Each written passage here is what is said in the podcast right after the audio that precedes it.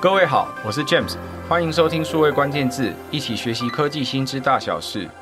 在讨论行销科技的时候，我们常说要透过行销科技来整理相关的数据，打造自动化的顾客旅程。谈到这件事情的时候，对于很多行销朋友来说，其实是个梦想。如果可以透过各种不同的行销的工具或者是方法，能够协助我追踪客户的来源啊，客户的浏览过程啊，到转换的每一张单啊，最后到成果，甚至我可以下次再做再行销，应该是很多行销朋友的梦想。谈到这件事情的时候，如果在很美好的状态下，又加上我们能够精确的计算这些数据，我们就可以做好精准行销。但是精准行销到底怎么做？需要做精准行销吗？在这一集的数位关键字，我们邀请到的是云发互动科技 Super A 的执行长 Brian 来帮我们分享要怎么做好精准行销。我们欢迎 Brian。哎，大家好，我是 Brian，我是 Super 八的创办人。Brian，我想请教一下，对你来说，你的心中到底什么样是叫做做好精准行销？精准行销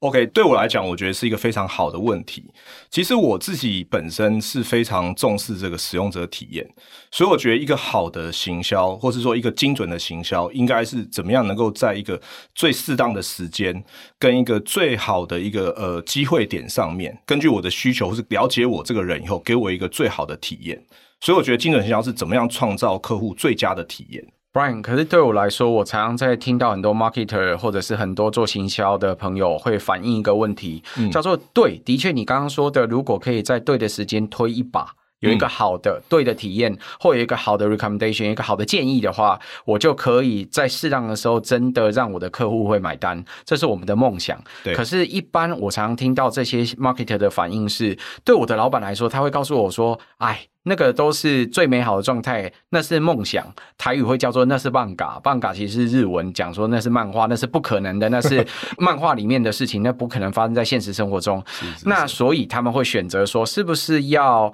群发就好了？或者是 Brian 对我来说，我有一百万个会员，两百万个会员，我甚至我在台湾有一千万个会员，我直接群发，对我来说，我也没有增加些什么成本，我也一样有这些转换，不就够了吗？嗯、我为什么要做精准行销？嗯。哦，这个问题其实我本身也是，因为我面对过很多类型的客户哈，我觉得每个客户的点是不太一样的哈。像有一些客户，尤其是说在台湾的客户，因为台湾本身是一个不是那么大的市场嘛，所以说对这些品牌来讲，他要拿到很多的这个不管是顾客或是会员的资料或数据，其实比较困难。那它的量可能也没那么大，所以他就会觉得说，其实我为什么要做精准营销？因为我的客户本来就不多。干脆我就对这些人讲一样的话就好了。可是现在目前我们看到，在台湾，大家这个观观念慢慢在改变，哈，就是说不是在对一群人讲一样的话，是要开始对某一些人，对他来讲是很重要的时刻讲对的话，他的转换才会提高。第一个就是说，因为现在行销的成本是越来越高。所以以前其实大家会觉得说，反正我也不用花很多钱，我就可以 reach 到很多的客户。可是现在是我如果花了很多钱，还不见得 reach 到很多的客户。所以很多客户因为这个行销成本越来越高，他们必须要开始注重这种精准行销的观念。所以其实精准行销也是在这几年，因为整个行销成本大幅的提升。还有就是说，现在客户在不同的渠道、不同的管道上面，他们其实会用各式各样不同的方法来跟你的品牌做互动。所以我们发现说，在每个渠道上面，每个客户都会扮演不同的身份，不同的方法跟你讲话。其实你很难去认知到说，这些人其实到底是不是同一个人。所以他其实去识别这个客户的成本越来越高。所以后来企业就发现说，其实我如果不再做精准行销的话，其实我的获客成本会变得非常非常的高。那可能我跟我的竞争对手比起来的话，我就不会有这么好的一个运营上的效率的提升。所以我觉得也是因为整个大环境的改变。好，还有说现在因为就是反正行销常讲嘛，就是现在很难去认可客户，因为这个 cookie 的时代慢慢的就是要消失，所以就是说好不容易有个客户跟你接触，你一定要好好的把它服务起来，把他对你的这些不管是他的对答或什么，要很清楚的记录下来，要不然的话，这个客户很快就会离你而去。还有竞争对手非常多，所以我觉得精准行销是因为在这几年因为行销成本的提高，所以大家开始有这种精准行销的概念，以前是不需要有的。对，这是我的看法啦。刚刚 Brian 提到说，其实无论你的客户数是多或是少，但是最重要的其实是因为现在的行销成本越来越高。事实上，这个题目其实往长一点讲，比较像是说，很多数位行销或者是流量的红利已经开始逐渐的消失。那这个消失有很多因素，包含了越来越多的竞争者都习惯在数位环境去下广告，嗯、所以你的竞争者当然变多了。那另一方面也是消费者的注意力越来越分散，在很多不同的管道或者是不同的平台上，所以他所花的时间或者是那个注意力的集中程度是很不容易获取的。嗯、那这整体来说都会加强了呃数位行销的一些门槛。那再者是消费者一般来说对于隐私也越来越重视，所以刚刚提到的 cookie 也不见了，或者是有更多的方法，他不希望给你追踪到，所以他们也会越来越怀疑很多内容到底是不是跟行销有关。所以我想这都是做行销很痛苦的一个地方。嗯，到最后的确如 Brian 刚刚讲的，如果过去做行销，尤其是做数位行销，他所花的成本是每花一块钱我可以换到十个客户，嗯，到现在我花一块钱换零点一个客户好了，它成本提高了，所以你必须得重视每一次可以跟客户互动的机会。机会，我想这是为什么呃数位行销的本质，它的改变的过程里面会开始越来越要重视精准行销的关系。Brian，我也想请问，那对你来说，你服务了这么多不一样的客户，帮忙做零售、做品牌的朋友，都能够协助他们在业绩上有所增长。嗯，呃，对你来说，在台湾这个环境里面，嗯，怎么样做精准行销，才算是说可以透过行销科技，尤其是自动化的行销科技，嗯，来能够协助他们打造一整套的顾客旅程呢？嗯，我觉得在台湾的话，因为台湾基本上就是一个比较像是殖民地的国家嘛，所以就是说，大部分品牌可以使用的一些获取客户的方式啦，或我们叫获取客户方，其实大概就是那几个，比如说 Line 啊，或者说 Facebook 啊，或者说 Google。所以其实对台湾的行销的人来讲，其实没有什么太多的选择。那就是说，我觉得精准行销，我们第一个就是说，怎么样在这些呃比较容易能够触达到你客户的这些渠道上面去做一些所谓的一些探针啊。探针的话，基本上就是有点像是呃，我们想办法买一些可以追踪消费者的一些，用一些 Marte 技术、一些 tool 来做。那第一步就是说，我们怎么样很有效的在这些渠道上面，把客户跟你每一次的互动的这个数据跟关系，能够好好的记录下来。那最重要，记录完以后呢，我们是要能够跟后面这个客户到底有没有让他可以产生对这个品牌的这个认可感以后，我们再对他做一个比较进一步的这个转化。这个我觉得是精准行销一个基本，就是在做一个 funnel 嘛，lead generation 这样的 funnel。所以前面是怎么样去扩大你的这个受众，大家能做就是那几个方法。可是现在比较重要的是后面收进来这些数据，怎么样有效去认知这个客户。还有说，因为我觉得台湾也有一个特别状况，是说我们普遍这个行销人才其实比较不足。哦，大家都会有一个同样问题，就是说中小企业老板是说，哎，其实我我想要做，我也觉得做行销很好，可是我就找不到人嘛。那怎么办？所以现在就是很多在做 MarTech 的公司会强调说，怎么样透过自动化的技术，就是说你可能不需要人，你只要把这个整个客户的旅程能够清楚的记录好，或是把它脚本编辑好以后，这个工具就会自然的去帮你记录这个每个客户在上面的旅程。哦，所以这个是我觉得精准行销上面企业可以利用这两种方式，一个是怎么样在很多的渠道上面去买这个追踪的方式，然后客户跟你互动，把这些客户的数据记下来，然后对他能够做精准的自动化行销的转化，这个是我觉得现在比较常见的做法。Brian 刚刚提到的其实是有关获客的这一段。呃，讲到说，面对不同的平台或者是不同的工具，呃，现在台湾常用的有 Line、Facebook 或者是 Google、嗯。那 Facebook 广义来说是 Meta 这家公司，所以还加上了 IG。对，那更别提数位关键字前几集可能提过的一些短影音的平台或其他相关的工具。嗯，事实上，现在这些大概是品牌一般能够接触到广大的消费群众最容易的方式之一。嗯，那接触到这些方式，你在不同的平台上，你大概就要下不一样的工具，或者是透过一些不一样的方法去追。中，你能够知道这个消费者在这个平台上都跟你的品牌或跟哪些内容都在互动些什么，嗯、来已知他目前的兴趣或者是状态是如何。那进一步收进来之后，他可能到了你的官方商店或到你的官网上去，这时候他可能还有浏览的行为，或甚至有加入购物车的行为。嗯，你要能够怎么样协助去转化？所以我想收集的这一步就是第一个，你要把你的行销漏斗给广大的打开，这是顾客旅程的第一步。提到的是最前头。的数据，嗯，Right，那接下来要怎么做？嗯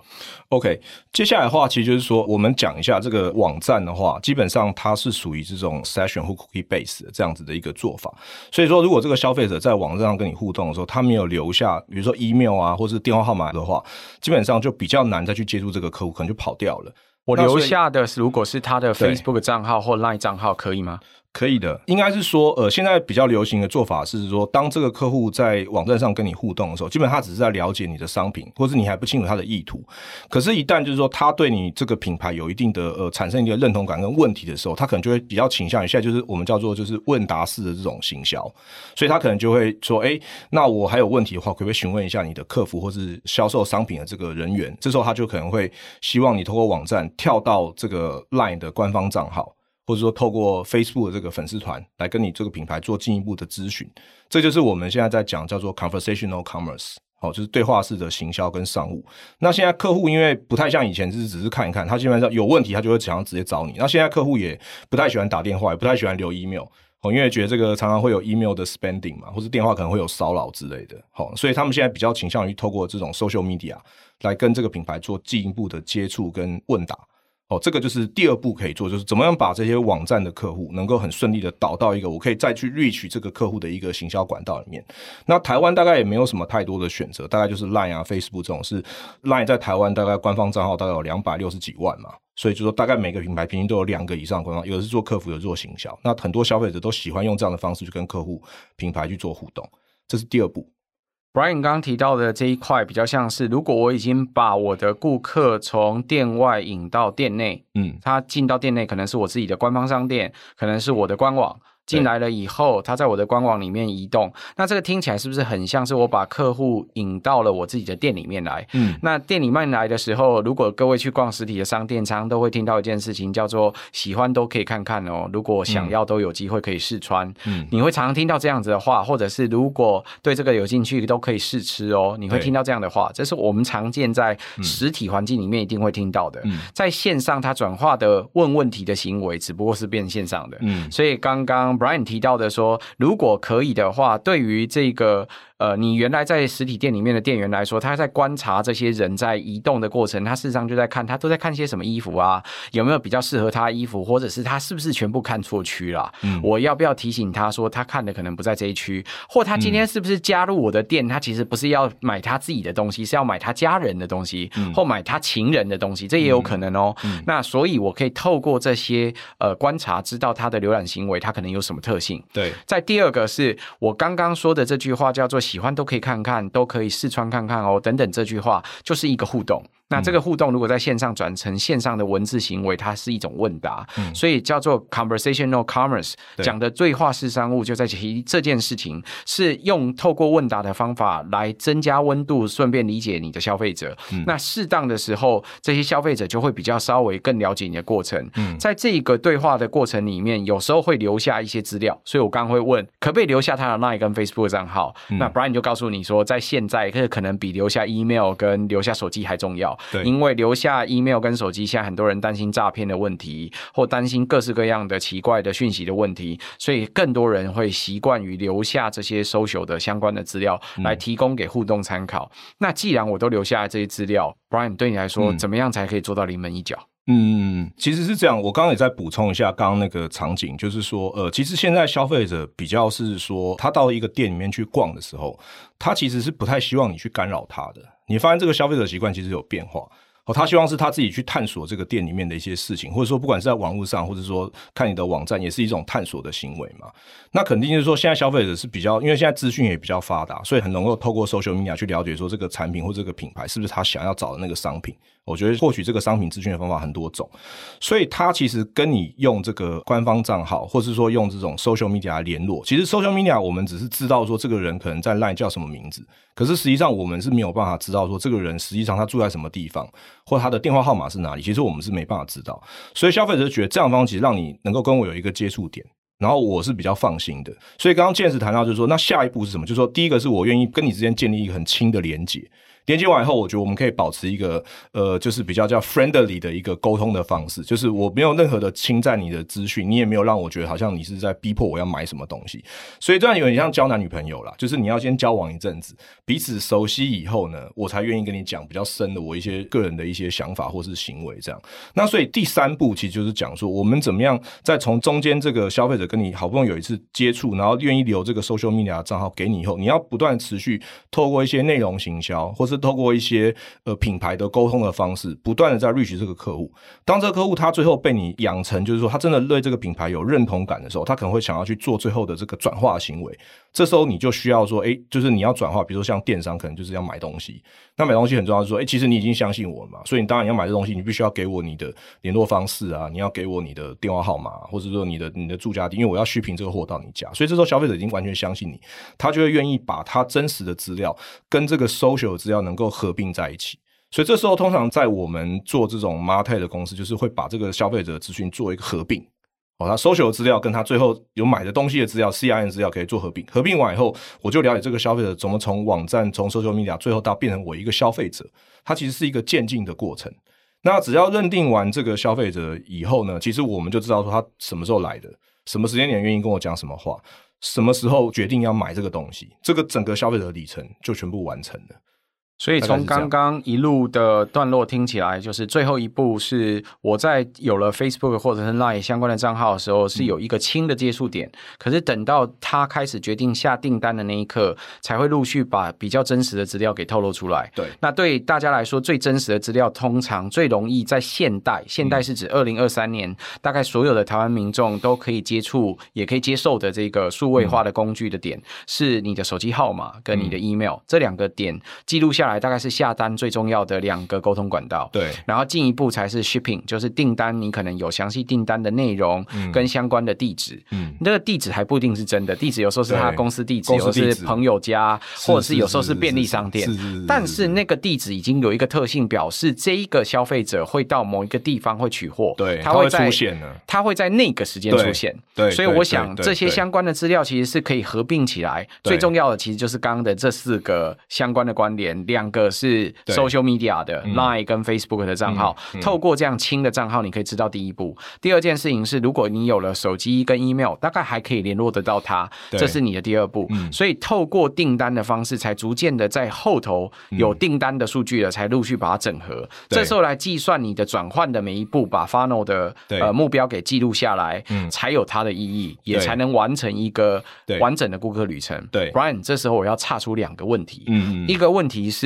这个顾客旅程这么长的这个过程，是真的可以自动化做好它吗？嗯，然后第二个问题是在清理那些资料的时候，嗯，呃，我们去算这些 funnel 每一段的转换率有什么意义？第一个问题就是说，其实现在因为这个 MarTech 的科技非常的发达，我觉得在每一个客户在每一个状况、每一个中间的步骤都是可以记录下来的，哦，这是没有问题的。那第二个问题就是说，记录这些客户的资料以后，那我们要怎么去 reactive 这个客户？这个是第二个问题的想法嘛？那其实就是说，我们其实主要还是去了解说这个客户他购买的频次，或是说再回来，就是他之前买这个东西完以后，然后我如果要知道。说他什么时候会再回来去购买这个东西的话，我可能还是尝试着，就是要透过一些方式去理解他售后完的一些心得。比如他买这个产品以后，我们是不是不是说就是不管他了嘛？可能就是说还会再发一个关怀的讯息，或者说现在很多品牌的做法是，我可能会叫他线上填一个就是售后的服务卡。因为主要是能够希望客户能够重新再回来这个品牌去去联络他，比如说他用完以后他有什么感想啊？那以前的话都是大家要做一个就是售后服务卡嘛，那要上去填什么表单，填什么，这个很麻烦。可是现在如果有这种官方账号，其实他 Line 啊或者是 Facebook 这种，他很容易在 reach 这个客户。那他其实隐约已经知道他是谁了，所以我在 reach 他的时候，我可能就透过这种比较便捷的方式去重新再发一个线上的问卷，或是发一个关怀的推波给他说，哎，这个东西到底是怎么样的状况？那你有什么 feedback？就让他持续在跟你对话。所以我们觉得在亚洲或是在台湾这种对话式这种类型的这种服务，哦，从售前到售后，这个其实非常非常呃有用的，而且客户也觉得说这样的方式他比较可以接受，因为我只要不要在晚上十二点钟发讯息给他，基本上他就觉得可以接受嘛。反正你有什么问题，我能够回答就回答。所以说这个讯息的这个发送的时间点也是一个蛮重要的一个重点，这样子在经营客户上面。你刚刚提到说，如果后续譬如说一个关怀问候或者是一个问卷，通常大概不同的厂家会有不一样的做法，有些做法会是顾客服务回函的话，你的这个保固可以延长，或我会送你一个什么东西。有的商家是会对这一次的消费体验满意吗？或者是像我也会碰到说，对这一次搭机或者是其他的体验满意吗？但对我来说，如果这个问卷太长，我就会不想填。尤其是当这个问卷会浪费我超过一分钟以上的时间，对，我就会降低很多意愿去填。对对对对对，这是一般常碰到的现实吗？常碰到也是这样子，所以说你在设计这个问卷的时候，必须要很精准。那前提是说，我刚刚说为什么要多对话嘛？就是对话其实就是让你去了解这个客户，比如说产品他买后，他最关心的点是什么。所以你在推这个问卷给他的时候，你就针对那个点去问他就好，你就不要去问他太多跟这个点没有相关的问题。这时候，这个客户就觉得说，哎，其实你真的是懂我的，你已经了解说我的痛点是什么，你在跟我问的时候，我当然会比较愿意跟你讲嘛。所以我觉得我们就是很提倡这种持续跟消费者沟通，透过 social media 来做沟通，这个是一个非常好，也是一个现代化很流行的一种方式。Brian，您刚刚提到了这一个自动化的顾客旅程，然后谈到用不同的 MarTech 在不一样的方式从获客一直到在行销的整个流程，嗯，有没有什么样的例子可以分享给我们的听众？是你最近协助你的品牌或者是企业客户，其实做得非常好的案例？嗯，可以可以，就是我我们其实有一个比较是大众的 fashion brand 啊，好，那这个客户，这个客户其实他的状况是，其实他的官方账号或是他的 social media 的用户数是非常多的。哦，那第一个，他为什么要用自动化行销？对一个，第一个是因为他没有人，或者他的他的用户数太太太多。如果说他每天都透过这个官方号来问问题的话，那客服人员可能要不知道 build 几百个人。哦，那他也没有这样的人力去跟这样的成本。这个很多是大概多少的范围？呃，大概就是几千万的一个用户量，是蛮大的一个客户。哦，就是这个 fashion 的 brand 啊。好，然后就是说，第一个他为什么要自动化？就是因为他没有充足的人力，这是第一个他要解决问题。所以这种自动化的这种工具，MarTech 的工具，可以让他基本上是不用 build 任何的客服人员，就可以回答大概就是说大部分这些客户的一些基础的问题。好，那真的有比较复杂的问题的时候，那当然这时候就是他们可能就会透过别的方，比如打去呃，一般他们有资源的电话或是客服中心嘛，就是比较严重的问题才会去处理。那基本上他在做这个自动化旅程，主要是在解他这个封锁啦。就是说，因为他的账号很大嘛，所以很多人会来玩。那玩的话，如果说上面你又没有给他一些比较有意义的资讯，或者说呃，你每次群发讯息的时候，他可能就是觉得这个讯息跟我根本就没有关。好，比如说我可能在这个品牌之前在很多地方消费过，他可能有线下店，有线上的 e-commerce，消费完以后，他其实就是推一大堆跟我，比如说我是男生好了，就是我可能在这个店里面买的是男生的东西，可是我后来接收到反而是一个女生的衣服，那我也觉得很奇怪嘛，就好像你到底知道我是男生还是女生，他不清楚，所以就是说，如果你发这种讯息给我的时候，我就很容易会封锁你，对对？我觉得这个讯息跟我无关。那他就是透过自动化行销以后，他就是第一个就是他让一些 campaign，就是让这个消费者跟他去互动，比如说一个线上的一个这个消费者对这个 fashion brand 服饰品牌的一个基本的筛选，可能他有玩过一个像牛仔裤的活动。好，那比如说我是男生，那我就选男生。我喜欢什么样类型？他是都会风，还是说是平常下班可以穿，还是上班要穿的这种衣服？他就是让这种自动化的这种旅程，好，透过一些聊天机器人的做法，让他自动去选择，或者是去点选他喜欢的这些衣服的类型。这时候我就收集到这个消费者可能他是喜欢这种类型的款式跟衣服，然后我也知道他是男生的。哦，就是他前面会设计说你是男的还是女的，那这样等于说我了解这个客户以后，我在推讯息给他的时候，推的就是他想要这个东西，他不会推，因为他可能有几百种商品，他不可能是推一个完全是这个人不要的商品嘛，所以他这样做完以后，整个旅程、整个用户的过程就全部都是自动化，他完全不需要透过人，就是只要发表这个活动，然后消费者上面跟这个机器人去做一些互动完以后，就留下这个客户的一些 preference，然后这样好处是说，他也大幅的降低了他的封锁率。好，因为以前他没有做这个事情的时候，那个封锁率非常的高，因为我每次推都跟我无关就封锁。可是现在这个东西做完以后呢，甚至说他还做得更好玩，是说，当如果你有一天你不然解锁了这个，假设我就是愿意不封锁你的，我还会有一个哦，谢谢你重新又回来变成我们的粉丝，我会给你一个什么样的优惠，或什么让消费者觉得，哎，他其实如果回来参加这个粉丝以后，他又觉得更有意思，就是说我回来是有价值的，不是说我之前封锁你可能是因为你不了解我嘛，现在你更了解我以后，我还愿意变成你的粉丝。